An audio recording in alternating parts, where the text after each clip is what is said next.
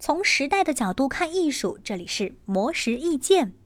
在人们惯常的印象中，铁丝这种冰冷坚硬的材料，大多是与建筑工地、金属冶炼等工业制造息息相关。但是，来自意大利的雕塑家爱德华多·特雷索迪却将铁丝变成一种艺术材料，创作出造型百变的铁丝艺术装置。爱德华多·特雷索迪九岁的时候，在画家马里奥·苏特拉弗里尼的指导下，开始接触视觉语言艺术。这段经历激发了他对于艺术创作和创意行业的向往。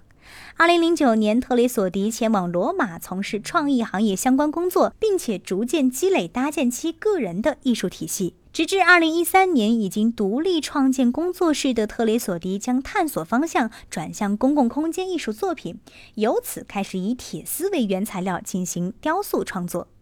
疾风者是特雷索迪用铁丝创作的第一个人物造型装置。面朝大海而坐的人物形象，灵感来自人与周围的空间对话，以及视觉上令人平静的空旷感。而人物雕塑也成为特雷索迪此时主要创作题材。直至2015年，特雷索迪为迎接海艺术音乐节布置了艺术装置起始，从而开始从人物雕塑转向建筑实体的创作。